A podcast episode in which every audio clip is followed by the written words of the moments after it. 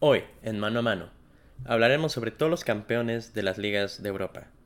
También tenemos campeón de la UEFA Champions League. Y para cerrar, regresa un verano lleno de torneos de selecciones.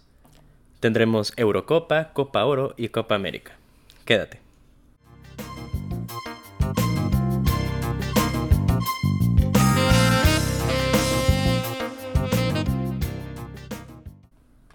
Hola, bienvenidos de nuevo a este podcast. Después de una muy larga ausencia, creo que no habíamos subido nada en lo que va del 2021. En este momento me encuentro solamente yo, Néstor Vargas, y me gustaría recibirlos una vez más para poder platicar ya de lo que fue el cierre de la temporada de fútbol. Creo que el último que habíamos hablado había sido justamente la mitad de temporada de todas las ligas y lo que ya había sido el sorteo para la fase eliminatoria de la Champions League. Eh, tuvimos una temporada muy atípica. Creo que muy agradable eh, para, muchas personas. Hubo campeones que no ganaban desde hace mucho en muchas ligas, eh, sorpresas, eh, decepciones. Entonces es muy interesante todo lo que sucedió en, esta, en este semestre final de lo que es la temporada 2020-2021. Y vamos a empezar hablando así rapidito de lo que fue una de las grandes sorpresas de esta temporada en la liga francesa, el Lille ganó la competencia por encima del Paris Saint Germain. Un puntito, un puntito de diferencia fue lo que les aseguró el campeonato. 83 eh, puntos el Lille con 82 del París. El, el París, según habíamos visto, no tuvo el mejor arranque de temporada. Eh, la calidad de la plantilla está ahí. Es, es, muy común, creo, en este tipo de ligas. También lo he visto en la, en la alemana eh, que los grandes equipos no siempre tienen el mejor arranque. Eh, creo que no carburan de inmediato. Ves a otros equipos arriba de la tabla. Eh, también creo que pasa en Italia.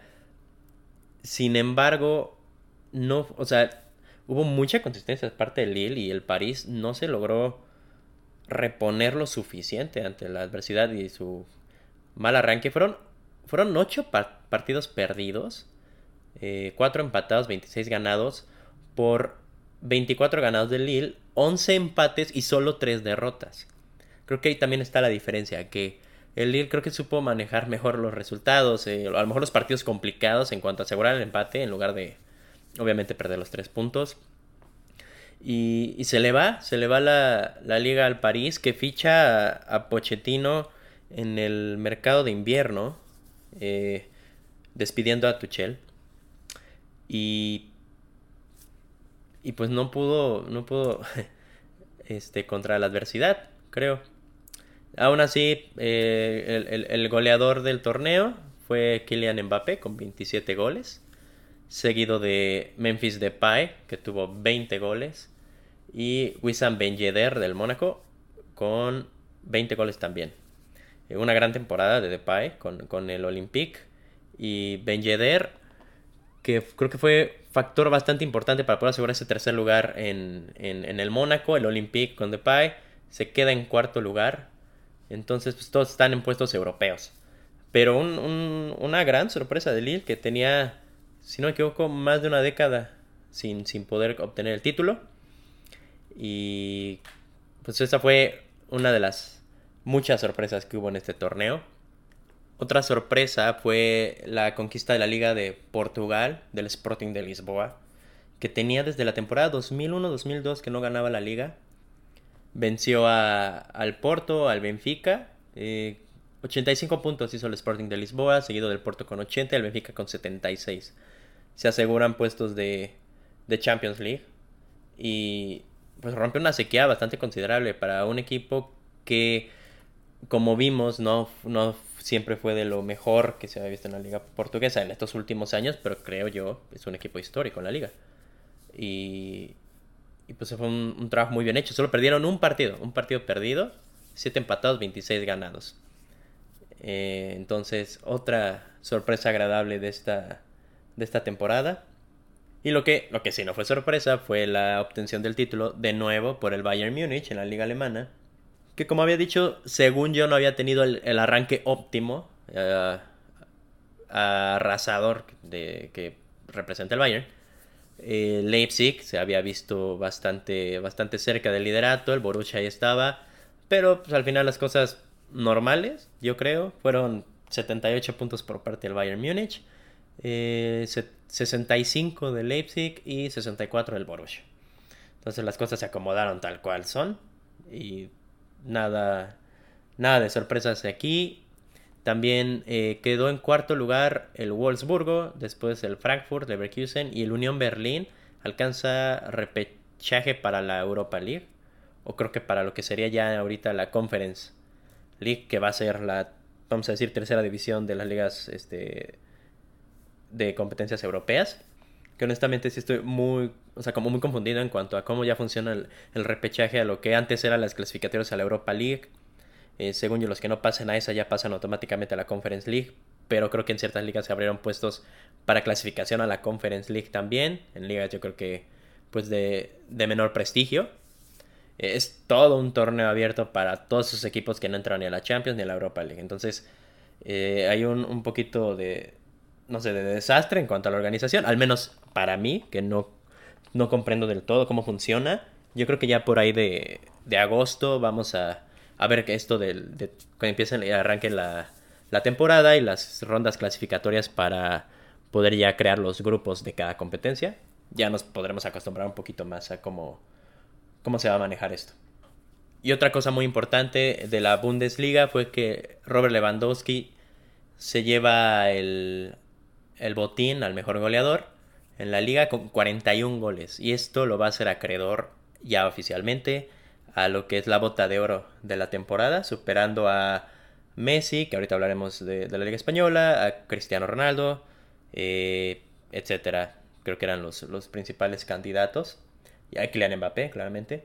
Y fue por bastantes goles. El que más se le creo, creo que fue Messi con 35. Sabemos que también depende de la liga, es la cantidad de puntos que te otorgan en la clasificación a la bota de oro. Según yo, los que dan puntos completos es la Bundesliga, la liga inglesa y la española.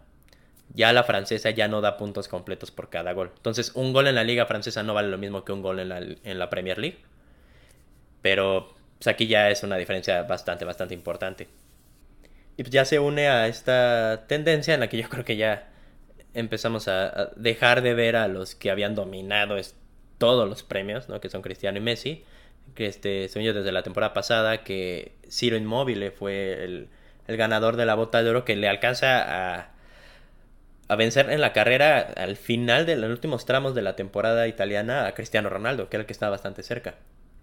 Ya que los tres años anteriores el campeón había sido Messi, antes de eso había sido Suárez, antes Cristiano, antes Cristiano y Suárez compartieron, eh, antes fue Messi, Messi, Cristiano, Messi. Entonces, de 2010 para acá, el que se había logrado colar mientras estos estaban, yo creo que en su mejor momento, hablando de Messi y Cristiano, había sido Luis Suárez, lo que pues demuestra y evidencia la calidad que tiene el uruguayo en cuanto a, a su a su gol y a la producción de goles. Eh, desde que había estado en el Liverpool y ya una vez estando en, en el Fútbol Club Barcelona. Así que este año, pues Robert Lewandowski va a ganar su primer bota de oro, yo creo que bastante merecida. Eh, ha sido uno de los mejores nueve de los últimos años, desde que eh, destacó en el Borussia Dortmund. No había tenido la oportunidad porque no había tenido una temporada tan buena, eh, mezclada con a lo mejor no tan exagerados números por parte de Messi, sobre todo, y también Cristiano Ronaldo. lo que tampoco fue sorpresa fue la liga inglesa porque aquí la, liga se la lleva el Manchester City. Eh, yo creo que fue una arrasada impresionante contra los demás equipos.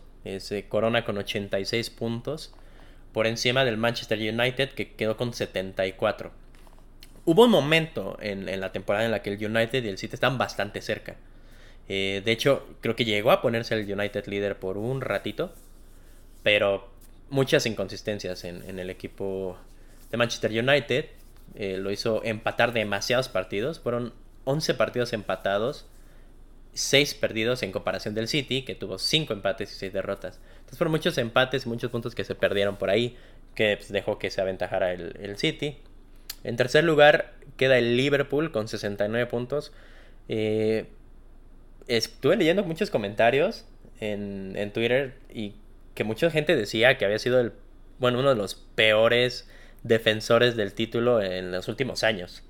Eh, recordar que Liverpool estuvo fuera de competiciones europeas, o sea, ni siquiera, no solo Champions, o sea, de Europa League, estuvo fuera un buen rato. Eh, no tuvo buena actuación en la Champions League, ahorita hablaremos de ello. Entonces, eh, Klopp tuvo mucho trabajo, también pasó por un problema personal muy fuerte, que yo creo que sí afecta y sí mermó el desempeño del equipo en general. Pero pues quedó 69 puntos en comparación de los 86 del City. Es una diferencia abismal. Eh, con 67 en cuarto lugar el Chelsea. Chelsea que en lo que habíamos hablado, pues no había tenido un, buen desempeño a pesar de haber gastado tanto en el mercado. Y pues la vuelta es que da la vida. Porque ahorita hablaremos también de lo que fue la Champions League. Y con, eh, Lampard se va, bueno, sacan a Lampard y contratan al al descarte del, del Paris Saint Germain, que fue a Thomas Tuche, y levantó al equipo, al menos lo suficiente para poder meterse en esta tabla a, Champions League y pues darle un, un aire diferente al equipo, ¿no? Como aprovechar realmente la inversión que se había hecho durante el verano. En quinto queda el Leicester City que alcanza Europa League. Leicester que creo que sí tuvo, sí tuvo para meterse a Champions. muchos tropiezos en las últimas jornadas. Eh, de los últimos cinco partidos de la liga, eh, solo ganó uno, perdió tres y empató uno. Entonces muchos, muchos puntos que se tiraron al final. Sin embargo, salen campeones de la Copa. Entonces es, es un excelente equipo. Leicester y todos recordamos esa maravillosa liga que ellos alcanzan a, ganar, ¿no? Como este equipo Cenicienta. Eh, una, una agradable sorpresa. Y pues muy buenos jugadores. Y, yo creo que, que si siguen manteniendo este, este espíritu o este gen que han querido adoptar de, de no caerse ante los equipos grandes, sino intentar ser parte de ellos, pues ojalá y lo sigamos viendo al menos en estos este, puestos europeos en las siguientes ligas. La decepción aquí fue, eh, yo creo que, bueno, el Arsenal quedó en octavo, se queda fuera de cualquier competición y estaba en peores situaciones. El Tottenham también queda fuera. Eh, dos años después de haber llegado a, a la final de la Champions con Pochettino justamente. Eh, corren a Mourinho ya un poquito antes del final de temporada. 62 eh, puntos. Entonces aquí no tantas sorpresas, al menos en cuanto al ganador creo que no. Eh, el City ha tenido una hegemonía bastante importante en, en la liga, habiendo ganado tres de las últimas cuatro que se jugaron. Entonces no es sorpresa realmente la, la fortaleza que ha logrado, creo que inyectar eh, Pep Guardiola, al menos a nivel local. En cuanto a la, competición local dentro de Inglaterra, es claro que, que el City ha sido gran favorito en los últimos torneos. En donde ha cojeado, obviamente, ha sido pues, en, la, en la Champions League. Y la última liga de la que vamos a hablar fue de la Liga Española, en la que el campeón es el Atlético de Madrid. Eh, después de siete años, creo que la última que ganó fue en 2014, justamente. Eh, ese, ese gran equipo de Diego Costa, Juan Fran, eh, Arda Turán, Gaby, Godín, Miranda. un, un equipo que también hasta, el hasta la última jornada este, disputó la liga contra el Barcelona. Un empate en el Camp Nou que le vale para asegurar el campeonato. Y no fue la excepción en esta temporada. Habíamos hablado justamente de la maravillosa primera vuelta que había hecho el Atlético Madrid. Cierra el año con 10, creo 10 puntos de ventaja con otros dos partidos este, pendientes, ¿no? Como 16 puntos potenciales de ventaja con el segundo lugar eh, un Real Madrid que no se hallaba, pero pues, intentaba sacar lo mejor que podía con, la plantilla. Eh, Barcelona que había empezado muy, muy, muy mal la liga. La levanta en, la segunda mitad de la temporada. Kuman encuentra una buena fórmula, yo creo, con, el equipo. Eh, pierde, a pesar de que pierde a, Ansu Fati, que creo que fue lo, de lo mejor que vimos del Barcelona al inicio de la temporada.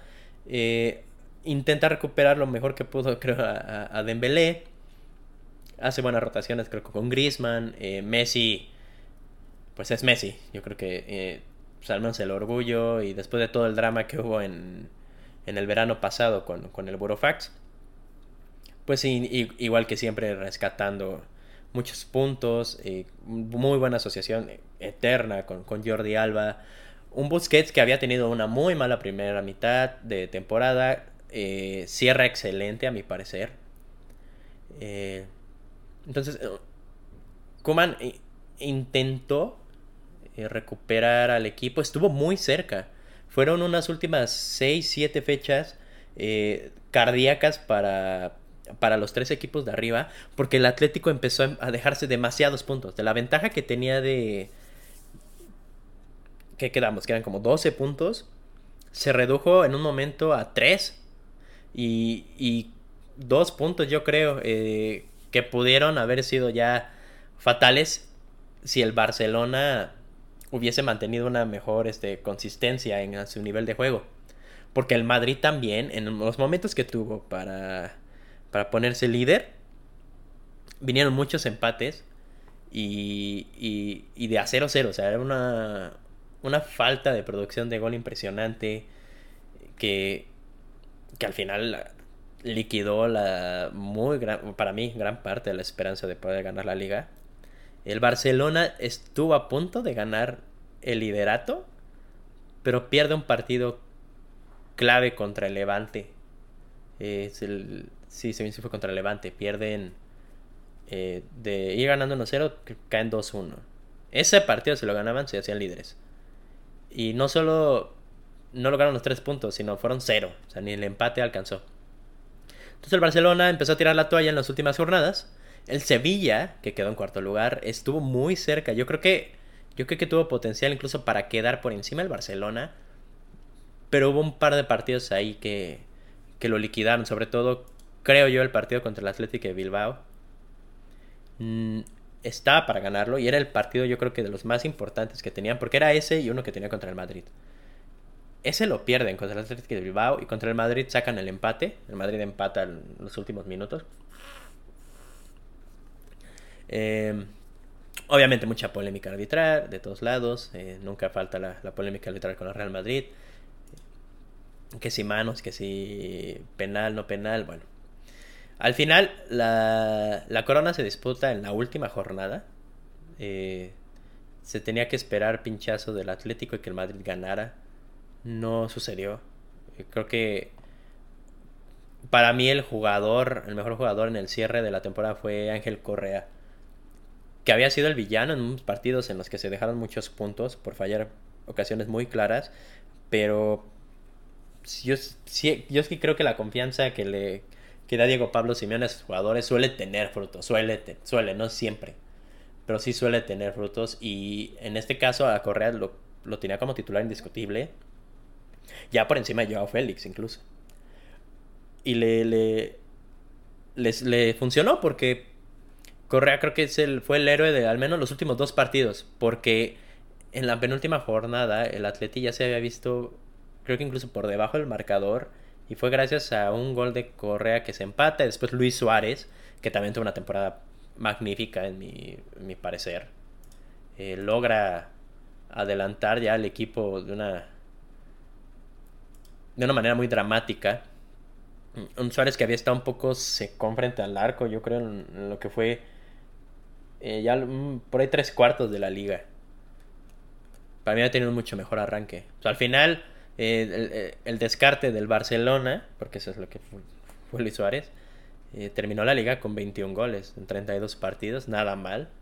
Mezclado con otro descarte, en este caso del, del Real Madrid, que fue Marcos Llorente, que termina también la liga con 12 asistencias. Ya había tenido una muy buena temporada, creo yo, en, el año pasado. Su despertar fue el partido contra el Liverpool, en Anfield, cuando el, el Atlético elimina al que era el vigente campeón en esa temporada. Y bueno, para mí esta temporada de Marco Llorente también fue magnífica. Mezclado con la recuperación, yo creo, de un jugador también muy importante que fue Carrasco. Eh, que también termina la liga con 10 asistencias. Eh, recordar que Carrasco ya había estado en el Atlético de Madrid. Estuvo justamente en la final de Milán. Fue el, él anota el gol que empata la final contra el Madrid. Y por una decisión, yo creo, del personal, probablemente, muy probablemente pues, económica, decidirse a China, en lo que venía siendo el despertar de su carrera, una decisión que obviamente le reprocharon muchísimos. Y se le recupera para estas temporadas y pues te das cuenta que a lo mejor nunca debió irse. Habría sido yo creo que muy interesante haber aprovechado este tipo de jugador. A lo mejor un poquito más de tiempo junto a Grisman, sobre todo. Eh, pero ya está aquí de regreso y fue yo creo que una clave bastante importante para la obtención de, de la liga para Atlético de Madrid. Al final el Atlético se llevó la corona la liga, el Barcelona se lleva la Copa del Rey, venciendo al Athletic de Bilbao en la final. Eh, curioso porque mucha, mucha actividad. Tres finales jugó el Athletic de Bilbao en esta temporada. Jugó la, la final de la Supercopa de Europa contra el Barcelona y les ganó en tiempo extra. El Barcelona venía de eliminar a la Real Sociedad y el Athletic de eliminar al Real Madrid. Entonces el Athletic gana la Supercopa. Después está pendiente la final de la Copa del Rey de la temporada pasada. Que por temas de COVID creo que se había llegado a un acuerdo de ambos equipos de esperar para que pudieran tener público en, el estadio y poder disputar esa final. Una final muy importante para ambos, no son equipos que, ganen muchos trofeos y, y, que siempre estén jugando obviamente finales, no sucede y además tiene una rivalidad muy especial la Real Sociedad del Athletic Club. No se logró llegar a esa, a esa instancia en la que ya pudiera haber público en los estadios. Entonces, y ya se iba a jugar lo que era la final ya de la 2021. Entonces tuvieron que jugarla. Esa la gana la Real Sociedad. Eh, y semanas después viene la final del Athletic contra el Barcelona. Y una, una paliza. Con eh, un increíble Messi, como lo veíamos hace unos años. Eh, un golazo en ese partido que nos recordó. La actuación recordó un poco a esa actuación que tuvo en un partido con Atlético Bilbao hace unos años. Que de hecho uno de esos goles le vale el Puskas a Lionel Messi.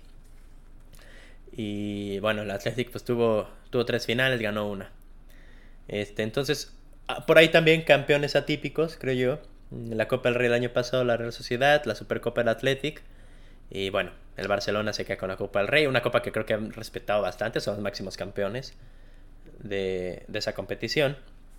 Eh, no suelen tirarla, a diferencia del Real Madrid, que ya desde la 2014, esa final contra, contra el Barcelona, no, no ha ni estado cerca, creo. Creo que lo más cerca que estuvo fueron las semifinales contra el Barcelona, que hace dos años, que nos eliminaron. Y después unas actuaciones lamentables en, en fases anteriores, que pues equipos eh, bastante humildes, vamos a decir, algunos ni siquiera de primera, pues terminan evidenciando ¿no? La, las carencias de, del Real Madrid. Y con esto cerramos lo que es el resumen de las ligas europeas. Em, la mayoría de los campeones fueron eh, no convencionales, creo que fue una buena temporada eh, aquí vemos la importancia, sobre todo en la Liga Española, ¿no? De tener lo que es tener una excelente actuación en la primera mitad, ¿no? Yo creo que muchas veces no le damos la importancia necesaria a lo que sería, se puede decir, el campeón de invierno, como le llaman, que es quién está hasta arriba de la tabla para el, descanso de diciembre, la mitad de temporada. Eh, y aquí este es un ejemplo impresionante, porque a pesar de que la función, el manejo de, los partidos del Atlético no fue el óptimo en la segunda parte, pues tener 12 puntos de ventaja también te da ese lujo. O sea, sí tenías para controlarlo todo y ser campeón muchísimo antes, pero gracias a esas actuaciones puedes darte el cierto lujo de no, no tener el mejor funcionamiento en el resto de los partidos y eso fue lo que salvó al Atlético que no hizo su mejor cierre, o bueno, a lo mejor no sus mejores tres cuartos, mitad de temporada, pero lo que hizo en la primera vuelta le, valió el campeonato. Pudieron sufrir menos totalmente.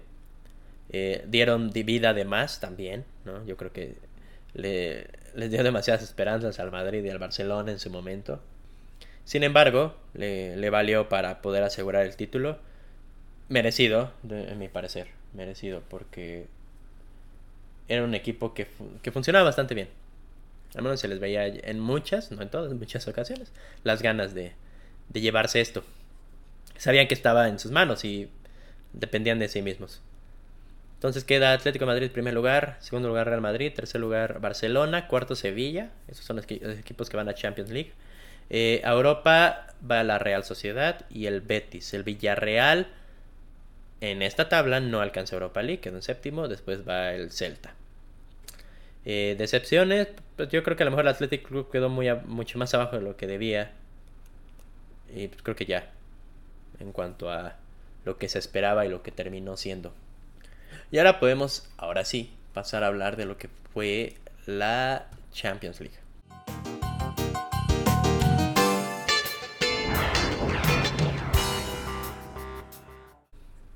Ya habíamos comentado, obviamente, los, los encuentros que se iban a disputar. Eh, creo que los partidos más relevantes, obviamente, había sido el Barcelona-París, que habíamos discutido, que el, el perder por esos tres goles de diferencia en la última jornada contra la Juventus, al Barcelona le valió por irse al segundo lugar y por tanto enfrentarse a un primer lugar de cualquier otro grupo, en este caso el París. Y fue un partido bastante, bastante entretenido. Eh, la ida en el Camp Nou fue un 4-1 impresionante del París. Eh, un, show de, de Kylian Mbappé en el estadio del Barcelona, se llevó el hat-trick. Eh, em, el Barcelona empieza ganando con un gol de penal de Messi, después viene la reacción del París, termina 4-1. El cuarto gol lo mete, bueno, no el cuarto gol, pero uno de los goles los mete Moise Kean. Y creo que creo que es de esos partidos en los que das dejas huellas, como que es donde tú demuestras realmente la calidad y diferencias entre un muy buen jugador y un jugador que sabes que está para más, que va a trascender mucho más. Como en su momento lo hizo, obviamente, Messi, ¿no? En partidos contra el Arsenal, en estos eh, contra el Real Madrid, en las semifinales. Cómo lo llevó a hacer Cristiano en su momento contra el Chelsea. Eh, ya en el Real Madrid, pues contra el Bayern, contra el Atlético, contra el Sporting Lisboa. Son estos jugadores que individualmente, a pesar de que sí están obviamente acobijados por un gran equipo, pero que te das cuenta cuando un, equipo, un jugador en específico es capaz de echarse un equipo a la espalda, ¿no? Otro, otro caso, el de Neymar, en la remontada justamente contra el París. Y creo que esta es la, para mí la primera gran actuación, que ya he tenido muchas, pero creo que aquí es cuando dices que, cree, que sí, Kylian Mbappé ya es el heredero, por decirlo así. Es el heredero de, de, del balón de oro. Y en presencia de, nada más y nada menos que Lionel Messi. Eh, un partido que el París juega sin Neymar, porque casualmente siempre alrededor de estas fechas se lesiona. Eh, mucha gente lo relaciona creo, con, con el cumpleaños de su hermana y casualmente se va a Brasil a festejar. Cosas extra cancha. El chiste es que no estuvo. Y en la vuelta, eh, pues el, el, Barcelona de nuevo se, se enfrentaba a una situación en la que tenía que remontarle al París una cantidad considerable. Además eran cuatro goles de visitante. Y bueno, la vuelta creo que era un partido bastante predecible en cuanto al funcionamiento. No iba a haber grandes detalles por parte del París, sino aguantar el resultado. El Barcelona iba a ir con todo. Eh, empieza el, el París este, ganando el partido con un gol que anota Mbappé.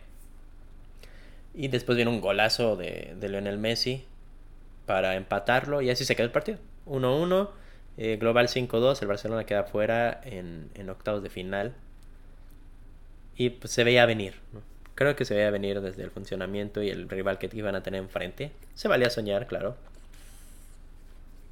Pero no había nada que hacer. Este, entre el buen funcionamiento que fue el París, con un gran Di María en la ida sobre todo eh, y las rastras que traía ya el, Barcelona de su mal inicio de, temporada. Ya de aquí se quita un peso de encima, se puede decir, obviamente, ya no se concentra en la, la Champions y por eso viene, creo, el, el buen funcionamiento ya en lo que es la Liga y la Copa. Este, para que pudiese acercarse un poco más a, al liderato de la liga, que al final no sucedió. Mm, también tuvimos partido interesante, fue el Dortmund Sevilla. Eh, un, un buen Sevilla que venía a ser, ser campeón de la Europa League y había logrado la clasificación ya a las eliminatorias. Eh, Haaland aquí un poco similar a lo de Mbappé.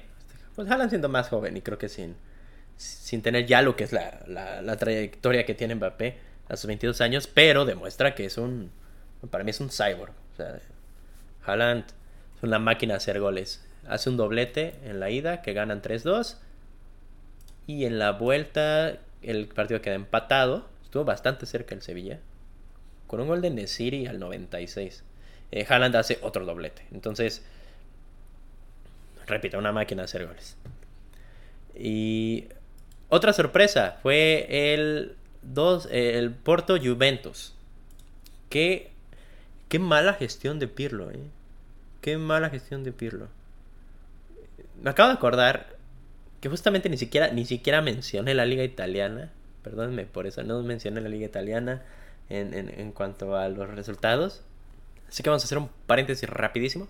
Eh, porque esta liga, otra sorpresa, a mi parecer, también un campeón que hace mucho no ganaba, que fue el Inter de Milán, se corona con una diferencia bastante importante. Eh, fueron 91 puntos. Eh, en segundo lugar fue el Milan con 79 puntos. Atalanta 78 y Juventus 78 mucha, mucha diferencia. Creo que en su momento se, se vio líder el Inter, pero creo que viene un derby de Milán que marca la diferencia totalmente. De ahí el Inter se despega y se eleva para, para el liderato. Y el Milan empieza a caer, creo que muchos problemas este, con lesiones, eh, jugadores muy jóvenes, no, no fue el mejor funcionamiento. El Atalanta logra entrar otra vez a, Champions League, porque aquí hablamos mucho siempre de, del gran equipo que tiene eh, Gasperini. Algunos problemas, yo creo, con algunos jugadores, sobre todo el Papu que termina yéndose a, al Sevilla, supuestamente por discusiones ahí con, con el director técnico. Aquí la sorpresa fue la Juventus, que queda en cuarto lugar con 78 puntos. Una Juventus que tuvo que pelear la clasificación a Champions en la última jornada, a Champions League. Eh, imagínense una, una, Champions de Cristiano Ronaldo. Yo decía que si no llegaban, super se iba del equipo. Eh, quinto lugar, el Napoli, que deja, se deja los puntos que necesitaba para entrar a Champions. Eh, y después la Lazio y al final la Roma. Aquí entro con la confusión de la Roma si va a repechaje de Europa League o va directo a Conference League, no tengo idea. Pero pues, la primera y muy mala temporada de, Pirlo como director técnico no es obviamente no estaba listo para algo así y pues impresionante cómo tiras una hegemonía de 8 años ganando la la liga italiana de esta forma porque ni siquiera es como que competiste para ganarla ya al final o sea estás luchando y sufriendo por entrar a Champions League. Entonces, bueno, cerramos el paréntesis. Eh, y con esto, a esto le agregamos, justamente la mala sección de Pirlo, a esto le agregamos que se enfrenta en octavos contra el Porto y sorpresivamente pierde la ida 2 a 1 en, Portugal y no le alcanza en la vuelta para eliminar al Porto. Eh, un Porto que veo que jugó con uno menos. Y también se extiende a tiempos extra. No, no tuvimos, porque hay que decirlo, no, no tuvimos a este cristiano, yo creo, bastante fino.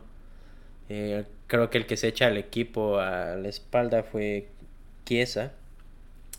Eh, que empata la eliminatoria, forza tiempos extra. Y todavía al 115 anota el Porto con un gol de Sergio Oliveira. Y al 117 anota Rabiot, pero ya no es suficiente por ese gol de, de, visitante que anota el Porto. Y pues, en octavos la Juventus queda fuera. Eh, un, un, equipo que ha tenido unas actuaciones pésimas en, en Champions League desde que llegó Cristiano Ronaldo. Eh, caen contra el Ajax, que venía de eliminar al Real Madrid. Después caen contra el Olympique Lyon, si no me equivoco, en la Champions pasada. Y ahorita en octavos afuera con el, contra el Porto. Entonces, una, una temporada horrible, horrible, horrible para, para la Juventus. Que creo que a pesar de todo se lleva la Copa de Italia, que yo creo que es el único consuelo. Eh, pero no le es suficiente. Y bueno, pues Pirlo ya está fuera. Regresa Allegri a dirigir al equipo. A ver si, si logra levantar esto. O al menos ya meterlo un poquito más en la competencia. Eh, el Bayern elimina a la Lazio 6 a 2 global, sin problema. El City elimina al Borussia Mönchengladbach 4 eh, a 0, que también sin problema alguno. El Liverpool elimina al Leipzig 4 a 0. A lo mejor esperamos un poquito más de Leipzig por lo que hizo la temporada pasada en la Champions, pero pues realmente, bueno, al menos yo no. ya doble partido y de esa forma creo que ya no, no te da. Y también estuvo el partido del Real Madrid-Atalanta. Real Madrid que tuvo una, una fase de grupos desastrosa, pero a pesar de todo logra, logra quedar líder. Y le toca justamente al Atalanta, que será un rival complicado, incómodo. Eh, un partido de ida en la que se jugó con uno más bastante buen rato y costó muchísimo trabajo para romper el cero.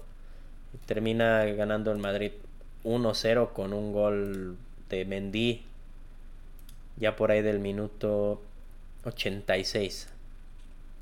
Eh, un reflejo de, de la incapacidad de generar goles del Real Madrid. Eh, con, un Karim Benzema que tuvo una temporada maravillosa. Yo creo que ha sido lo mejor desde que se fue Cristiano. La manera en que, en que Karim Benzema ha cargado con el equipo. Creo que termina la temporada con alrededor de 30 goles. Y de ahí bajas a. Al segundo goleador, creo que es Casemiro. Con 6-7 goles. O sea, es impresionante la diferencia que hay entre el primer y segundo goleador. Es, es, un claro problema, ¿no? La, la producción de gol en el Real Madrid ya desde buen ratito. Recordad que ganó la liga pasada con el 1 serismo. Creo que es más a veces su solidez, su aparente solidez defensiva. Eh, llega justamente al partido del Atalanta de la ida con 11 lesiones, si no me equivoco, entre lesiones y contagios de COVID. Fue una temporada plagada de lesiones, creo que hubo más de 60 lesiones en, toda la temporada. Eh, no sé a qué atribuirlo, si directamente al preparador físico, a, a Sanitas, que es la empresa que, maneja la parte médica. Pero fueron demasiadas, demasiadas lesiones. No, no sé, pocos fueron los partidos que se pudieron contar con un equipo aparentemente, bueno, el equipo titular, por decirlo así. Eh, entonces creo que también por eso le atribuimos bastante mérito a, la victoria de la ida, porque pues, era un equipo que llegó realmente o sea que creo que hubo que llevar jugadores del, filial, del Castilla. Ya en la vuelta eh, se impone 3 a 1. Ya recuperando un poquito más de los titulares. Ya regresaba Ramos, eh, Benzema. Mm, Nacho ya se podía liberar a la banda. Este, y también pues, lo importante es las opciones de cambios, ¿no? Eh, creo que se pierde Casemiro parece, pero regresa Valverde mejor, mejor funcionamiento. Y fue un, un 3-1. Eh, mucha gente lo daba por muerto ya en este partido. Demostramos que no. Y por último se tuvo el partido del Atlético de Madrid contra el Chelsea. Chelsea que gana su grupo. Eh, a cargo de Lampard. Aquí es cuando ya viene el cambio con, con Thomas Tuchel. Y pues no, no, no sé, no entendí vi el partido, no, no entendí el, planteamiento del, Cholo en ese momento. Fue, fue demasiado, creo que la descripción que le dan es demasiado mezquino. Eh, la ida la jugaron en Bucarest, no se pudo jugar en Madrid. La vuelta sí fue en Londres.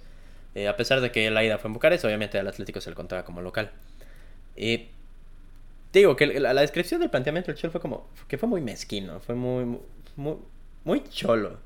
Eh, se había atribuido mucho este, esta gran vuelta en la primera vuelta de la Liga Española a, un fútbol más ofensivo de parte del, del Atlético de Madrid que no habían siempre jugado a defender. Conocemos que siempre la defensa creo que es una de las fortalezas del Atlético y la manera en la que suele plantear los partidos. Denominado a lo mejor poner el autobús. Aquí se regresa a esta filosofía y no funciona. Parecía que sí iba literal al 0-0. Como que no me hagan gol de visitante. Sin embargo, llega un golazo de Giroud, eh, de chilena, por ahí del 68, que eh, le rompe ahí tantito, yo creo que la, la, la táctica al Atlético de Madrid, que por el mismo planteamiento tan conservador y defensivo ya no tuvo cómo, cómo reaccionar. Pero, pero bueno, así, así dijo y así quiso manejarlo Diego Pablo Simeone. Para la vuelta, el planteamiento creo que vuelve a ser muy parecido. Porque si tuviste el partido al menos yo tenía la sensación de que parecía que el Atlético estaba defendiendo el resultado. O sea, que como si ellos creyeran que iban ganando la, eliminatoria. Y obviamente no era así. No funciona. Y el Chelsea, pues yo creo que da un excelente partido. Termina rompiendo el 0 al minuto 34. Para pasar todo a 2-0. Y no hay, no hay realmente mucha reacción por parte de, del Atlético. Terminan expulsando a Savic una agresión en el campo, creo que es un cabezazo. Y Emerson al 94 ya sepulta todo. Entonces alguien que venía siendo yo creo que un favorito, eh, que ya había echado a perder su buena actuación en la temporada pasada, después de haber sacado al Liverpool, eh, cae contra el Leipzig a partido único. Y aquí pues otra vez creo yo deja, deja mucho que desear eh, en cuanto a, sobre todo el funcionamiento. Son dos partidos en los que no logras ni siquiera anotar. Eh, teniendo un buen equipo, ¿no? siendo bastante efectivos ofensivamente en la liga. Bueno, entonces con esto cerramos lo que fueron los octavos. Eh, se hacen los sorteos para cuartos. Son City Dortmund, Porto Chelsea, Bayern París y Madrid Liverpool. Partidos bastante interesantes. Eh, vámonos aquí un poco más rápido, porque si no esto va a durar como 3 horas. El partido del City Dortmund, eh, como que se le veía medio complicado al City en ambas partes. Eh, la ida es queda 2-1. Eh, llegan a estar empatados. Royce empata al 84. Y Foden termina liquidando todo al 90. Entonces es un partido que casi se le sale las manos al, al City. Que yo creo, yo creo que habían estado un poquito más confiados. En la vuelta mismo resultado. Aquí empieza ganando el Dortmund eh, para empatar la eliminatoria y ya después se cae todo. Viene un gol de Mares al 55 y otra vez Foden, que creo que ellos son excelente Champions League. Lo que es Foden, Mares, De Bruyne. En un planteamiento en el que ya no, ya no usaba 9 Pep Guardiola. Eh, más bien ponía a veces como a Bernardo Silva en este como mediocampista ofensivo, falso 9 eh, De Bruyne, las bandas están con Mares, Foden. Curioso.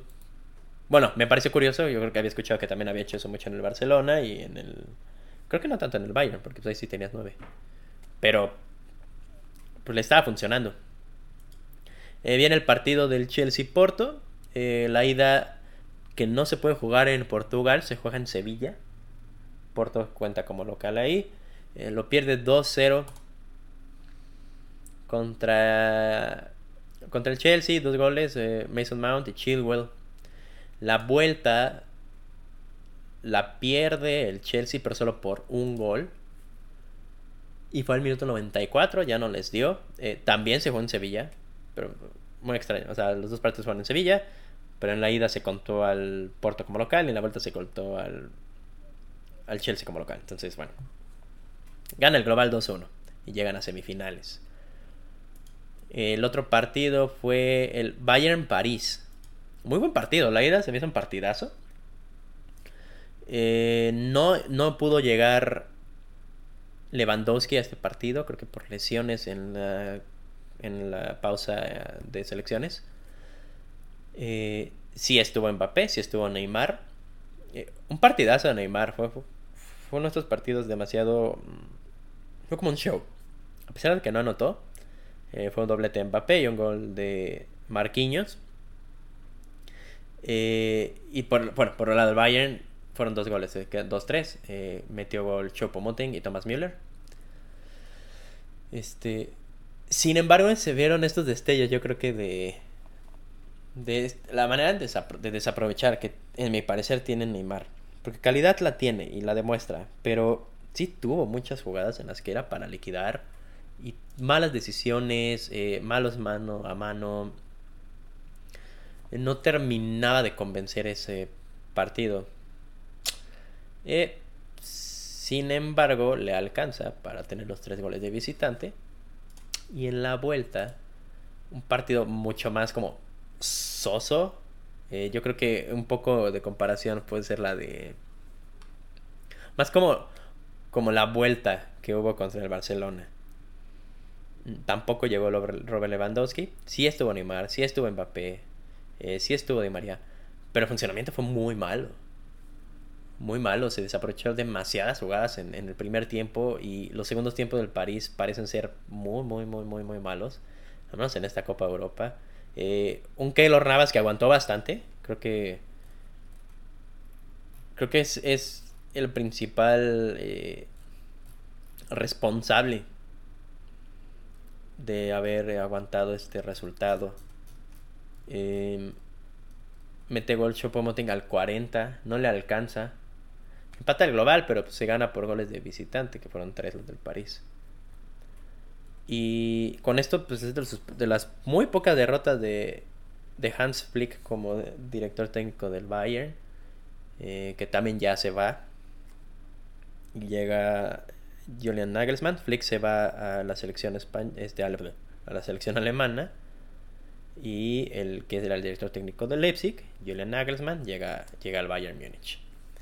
Eh, y se va con una historial impresionante. Son como, vamos, un sextete y ganando la, la que fue la liga de este año. La copa no la logra, pero se la lleva el, Borussia. Entonces, bueno, una efectividad eh, brutal de Flick como entrenador del Bayern. Veremos cómo le va en Alemania. Y pues dejando muchas dudas, eh, el París de Pochettino logra avanzar a semifinales. Eh, perfilándose para repetir una final como el año pasado. Y el último partido fue, eh, yo creo que fue bastante sorpresivo, ¿no? El, Madrid-Liverpool. Si bien era un Liverpool que no había estado jugando muy bien, como lo mencionamos en lo de la Premier, eh, muchos tropiezos, eh, cosas personales por parte de Jürgen Klopp, que creo que es también aquí donde sucede, alrededor de estas fechas. Y, y viene lo que fue un partido, creo que ya rompequinielas. Eh, se le veía muy nervioso al, Real Madrid, que había perdido a Barán y a Ramos. Estaban Militao y Nacho como centrales. Eh, un despertar de Militao maravilloso. A pesar de haber tenido... Antes de su lesión había tenido muy malos partidos. Eh, creo que un penal que provoca él nos, nos cuestan unos puntos importantes en la liga y regresa a Imperial. El cierre de temporada de, de, Militao es magnífico. Y Nacho también con una temporada, un cierre de temporada magistral como central. Un poco más eh, volátil Nacho porque puede ser lateral y puede ser central. Siempre, siempre ha sido para mí ese jugador número 12 en el equipo. Y él lo sabe. Con otros jugadores que saben que no va a ser titular. Siempre, siempre que esté en su momento Pepe, Barán, Ramos, no va a ser el central titular pero siempre ha estado bien con ello y en el momento que se le ha necesitado ha respondido. Usualmente había sido lateral, eh, en, este, en este caso fue de central y un partidazo aparte de los dos. Y la sorpresa de la noche que fue Vinicius Jr., que se lleva un doblete contra Liverpool. Eh, anota el 27. Después viene muchos errores de parte de, de la saga defensiva del, de Liverpool, también hay que decirlo. Alexander Arnold no tuvo su mejor partido, bastante malito.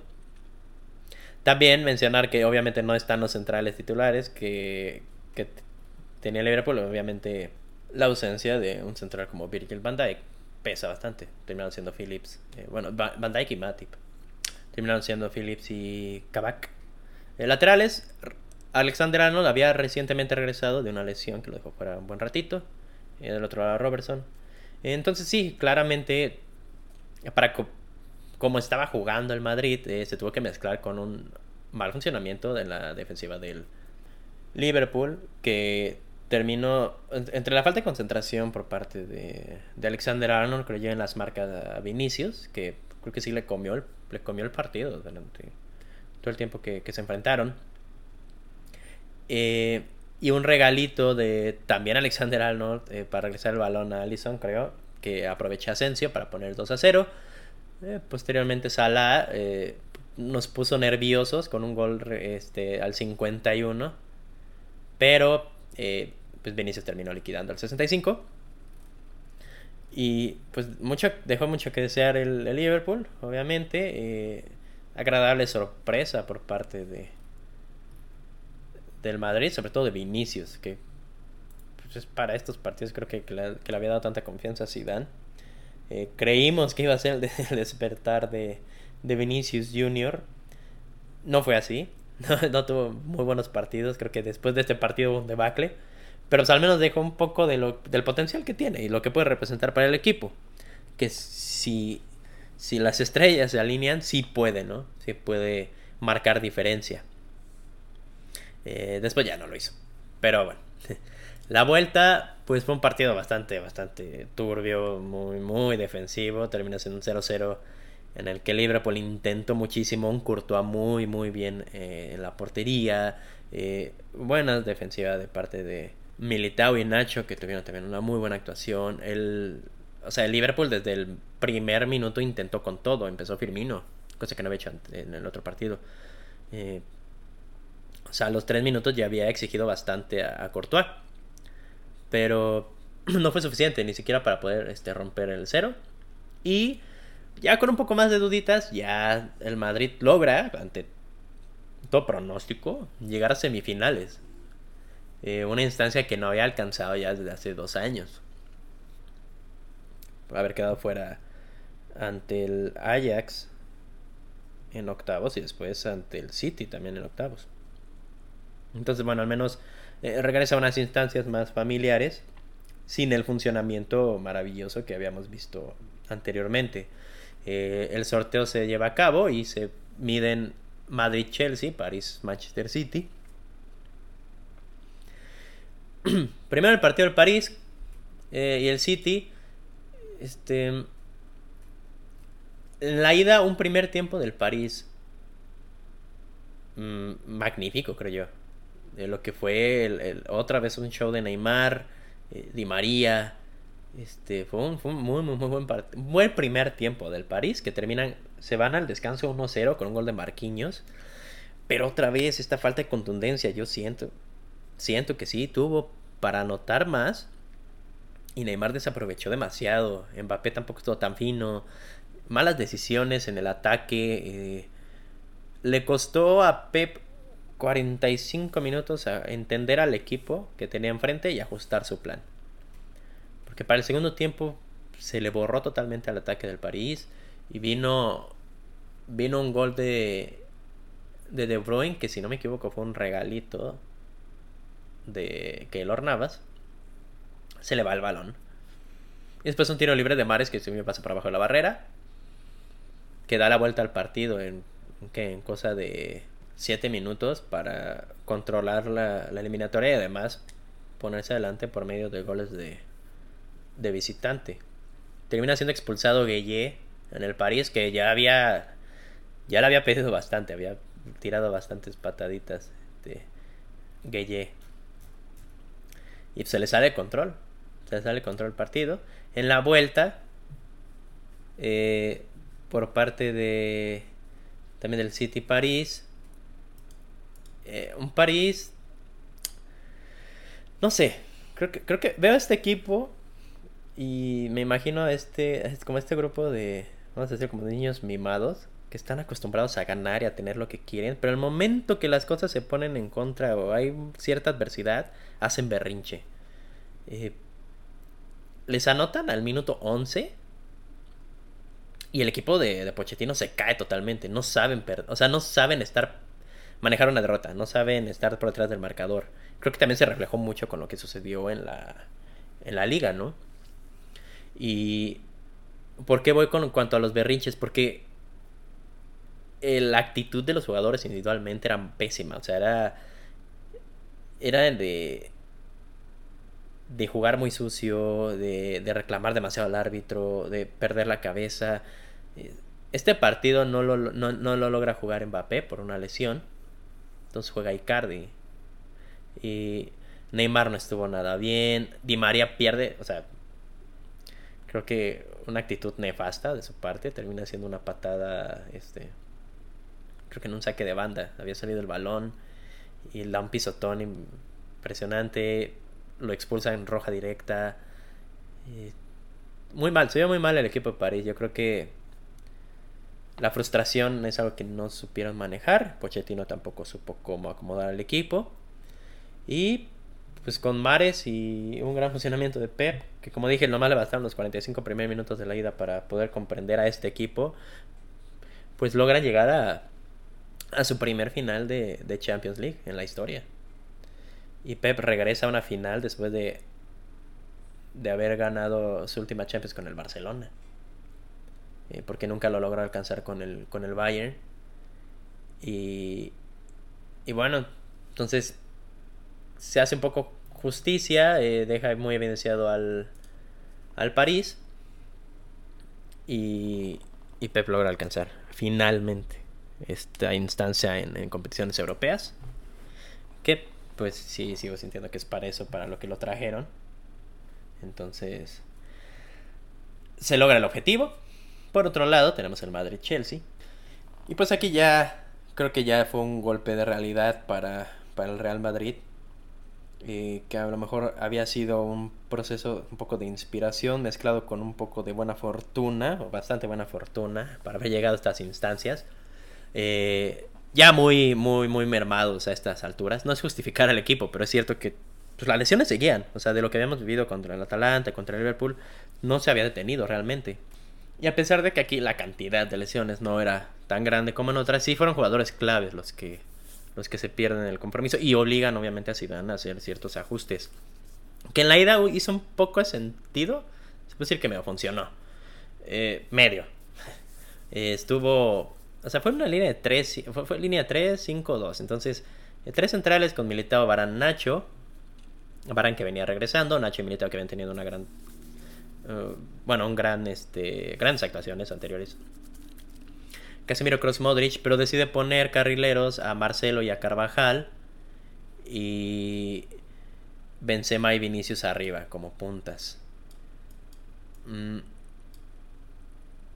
Carvajal que suele llegar a estas instancias de las temporadas siempre ya bastante mermado en cuanto a lesiones. Eh, termina dejando el partido por Odriozola ya casi al final. Eh, Marcelo, que pues, no ha tenido su mejor temporada. Eh, yo a Marcelo lo amo y es, para mí es uno de los mejores jugadores que ha habido en el Real Madrid, pero pues, creo que es la decadencia normal. Creo que a veces esperamos que ya por ser jugadores de élite siempre jueguen al mismo nivel. No siempre sucede, no todos logran hacerlo. Y esta temporada de Marcelo creo que fue la, la muestra de muy poca, muy poca producción ofensiva. Este, el, Chelsea se convirtió en una máquina aplanadora. Jugadores muy jóvenes, muy rápidos. Un canté incansable. Se comió el mediocampo del Real Madrid. Eh, ida y vuelta. Este. Thiago se iba organizando bastante bien la defensa. Eh, lo que fue Mount, Werner, Pulisic. O sea, desde el minuto uno nosotros teníamos la sensación, bueno, todo el mundo tenía la sensación de que este partido, esta eliminatoria se iba a perder. Porque no veías por dónde al Real Madrid y el Chelsea no dejaba de atacar. Eh, termina anotando Pulisic por el 14 en algo que fue una lluvia, lluvia, lluvia de ataques del Chelsea. Y Benzema en una individualidad, en una genialidad, logran empatar al 29. De ahí fue échate para atrás, aguanta el resultado porque no estamos atacando, no estamos viendo por dónde. Entonces, tenemos que pues ahora sí que es, este, aguantar las pedradas del Chelsea. Eh, un Timo Werner muy fallón, que si no hubiera sido por eso, yo creo que esta se habría liquidado aquí. Pero pues deja muy malas sensaciones. Y pues para la vuelta se confirma, se confirma lo que lo que se había visto en la ida. Eh, regresan jugadores eh, importantes. Y regresó Mendy, eh, pero se lesiona Carvajal, Odriozola no se confía, Lucas Vázquez ya no está, entonces se juega Nacho lateral. El medio campo de siempre, Modric, Kroos, Casemiro, que jugaron hasta, hasta, lo incansable toda la temporada, ya para la edad, sobre todo que tiene Modric. Pues necesitas más, más opciones. Eh, Hazard regresa como titular, no funciona. Vinicius pasa del lado de la derecha. Tampoco funciona mucho. En un momento, o sea, aparentemente era un 4-3-3. Pero en un momento volvió a hacer otra vez el 3-5-2, que a mí no me pareció. Porque entonces te, te inventaste. Bueno, Zidane se inventó un Vinicius carrilero. Que, que así como creo que acertó en su momento con Valverde que por cierto tiene que traer en este partido eh, por la lesión de Mendy. Eh, esto fue un fracaso total. Vinicius Descarrilero es lo peor que he visto en toda la temporada. Y no sé por qué se, se, apegó tanto a esta formación que siento yo la debía haber cambiado después de lo que se vio en el primer tiempo. Y pues Hazard que quiere, no quiere, está fino, no, no, no sé. Yo ya no sé qué esperar de Hazard. Eh, Vinicius, que volvió a ser Vinicius. Te digo, después del partido de Liverpool fue un debacle. Eh, Benzema, el que más intentó, y sí lo intentó muchísimo. Llega el gol de Timo Werner por una... Ah, porque además regresa Ramos, después de mucho tiempo. Es más, creo que hasta lo forzamos para que jugara este partido y que porque tenía que estar, bla, bla, bla. Eh, Ramos es el que pierde el balón para el primer gol de Timo Werner. Este, Cante otra vez magnífico. Eh, Spilicueta arriba abajo. Rudiger también creo que un partidazo. Mendy se echó unas atajadas impresionantes contra Benzema. Eh, se veía venir. No, o sea, la sensación que me queda después de este partido, desde la eliminatoria, porque llega ya el último clavo al ataúd, que fue el gol de Mason Mount al 85. Ya nada más de trámite, creo yo. No se veía por dónde el Real Madrid. Pero la sensación que me queda no es mala. O sea, fue como un llegamos más de lo que pensamos. Sí, al final cerramos la temporada con cero títulos. Eh, pero pues no damos un pan por este equipo en, fase de grupos. Si llegó a semifinales. Creo que todas las semifinales que le he visto perder a, al, al Madrid, esta es la que menos me ha dolido. Porque si nos hicieron pedazos fue muy merecido. Ha habido otras finales en las que hemos estado, semifinales, perdón, en las que hemos estado más cerca, como la fue la del, la del Bayern y la de, la del Dortmund, donde sí morimos en, eh, de pie, creo yo, en la orilla. Aquí nada que hacer, ni las manos metimos. Y pues justo, justo finalista. Entonces la final fue de un país. Eh, de nuevo tuvimos una final con un ya campeón y un eh, debutante en final, como fue la temporada pasada, Bayern en París. Ahorita Chelsea que tiene una Champions, tenía en ese momento, y el City que era su primer final. Y para mí le dio la vuelta totalmente a las, a las, a las quinielas, por decirlo así. Se esperaba mucho más, al menos yo esperaba mucho más del City, yo los veía como favoritos. Eh, hubo un cambio ahí, creo que para mí importante, que fue que Sterling fue de titular. Eh, cuando en los últimos partidos realmente. Pues bueno, vamos, no lo había usado. Creo que había empezado con Rodri. Acaso Fernandinho en, la banda para poder liberar a alguien. En el centro, perdón, para poder liberar a alguien ahí en la banda. Siento que Pep termina siempre haciendo este ajuste de tuerca extra. Ser un equipo que sabía jugar bien de memoria. Te funcionó contra el, te funcionó contra el París. Eh, te funcionó en la liga habías dado buenas actuaciones. ¿Por qué aquí decides revolucionar un poquito más el equipo y la táctica? Y te digo, es apretar de más la tuerca. No funciona. Hizo lo mismo contra. Contra el Lyon en, en, en, la Champions pasada. En un partido en el que pues, no tenías. O sea, no tenías por qué perderlo. Y aquí, pues otra vez no le funciona. No sé. No sé por qué eh, le da esta urgencia, a lo mejor a Pep de en estos partidos importantes, hacer un pequeño cambio que así, así de meticuloso como creo que es, y por cómo maneja y plantea las cosas, pues igual es como un arma de doble filo, porque así como el pequeño detalle que el Pep logra ver en el planteamiento, en el pizarrón, termina dándole muy buenos partidos, a veces lo hace de más y termina siendo un funcionamiento que deja mucho que desear. Este, por parte del Chelsea, ellos creo que sí fueron bastante fieles a lo que habían estado manejando. Son jugadores demasiado, demasiado rápidos. Eh, son muy organizados en, en, el ataque. Havertz y Mount sobre todo. Timo Werner me deja mucho que desear. Yo no quería que ganara el Chelsea porque no quería ver a Timo Werner campeón, porque siento que no lo merecía. Pero Havertz, Mount, eh, canté, canté MVP desde todas las semis. Eh, no sé, seis pulmones tiene ese hombre. Y aquí algo importante, eh, Thiago Silva se lesiona por ahí del 39.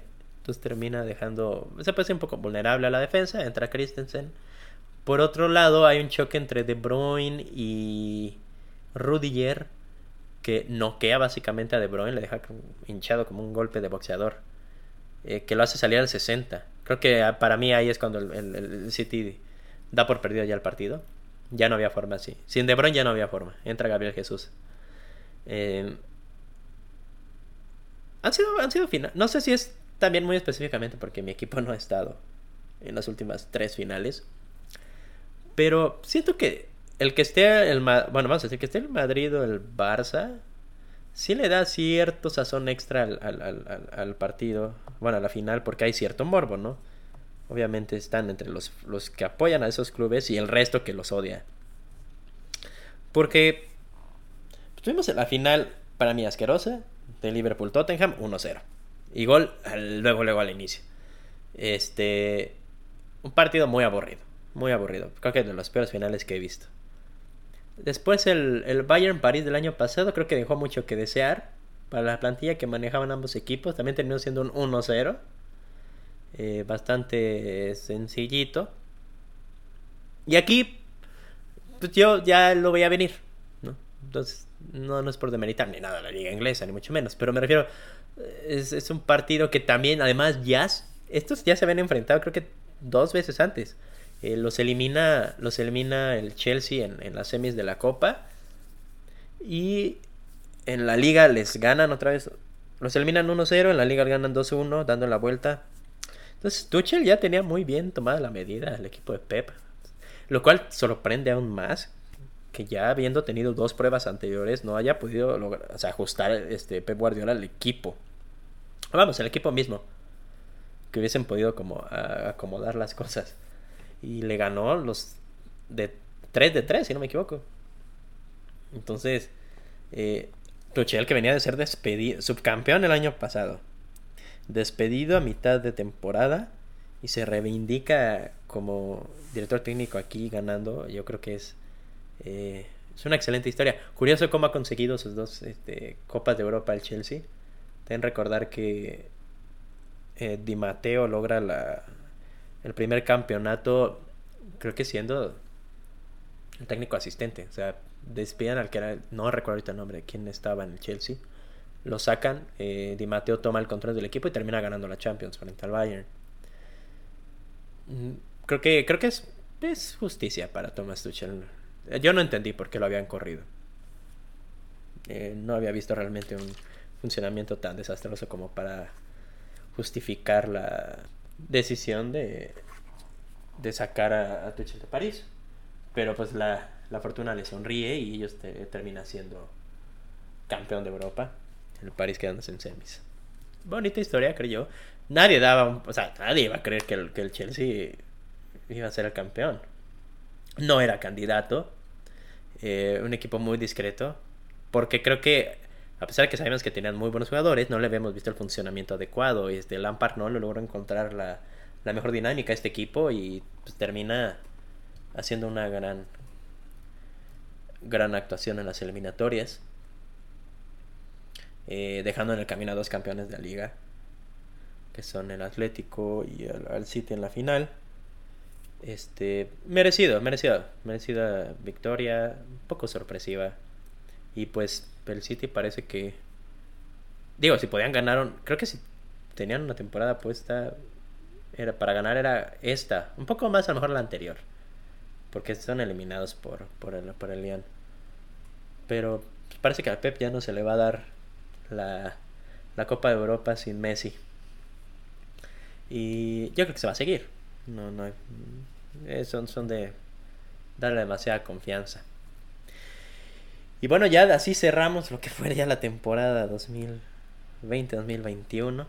Eh, muchas cosas. Eh, también eso me pasa por dejar eh, el podcast tanto rato. Y pues yo creo que ya se alargó esto demasiado. Voy a... Yo creo que para lo que es de selecciones lo voy a dejar para otro capítulo. No se va a extender tanto. Por eso lo quería mencionar en este. Pero ya es hora y diez más o menos lo que duró esto. Entonces para para poder hablar de, lo que va a ser el verano de selecciones y lo que fue el funcionamiento de reciente de la selección mexicana que recién estoy grabando esto un lunes recién ayer perdió la final de la CONCACAF Nations League contra Estados Unidos en un partido bastante entretenido bastante bueno. Obviamente deja el mal sabor de boca eh, por perder frente a Estados Unidos pero ya hablaremos un poco más en, otro, otro programa. Eh, muchas gracias por, por acompañarme y por quedarte hasta acá en lo que fue un gran, gran, gran resumen de, de fútbol. Eh, si es la primera vez que me escuchas, muchas gracias. Si regresaste, también te lo agradezco mucho. Eh, pues suscríbete, agrégalo a tu librería, donde sea que nos estés escuchando, Spotify, Anchor, Apple Podcasts, Google Podcasts. Y quédate al pendiente, compártelo y nos vemos en la siguiente edición de mano a mano. Muchas gracias.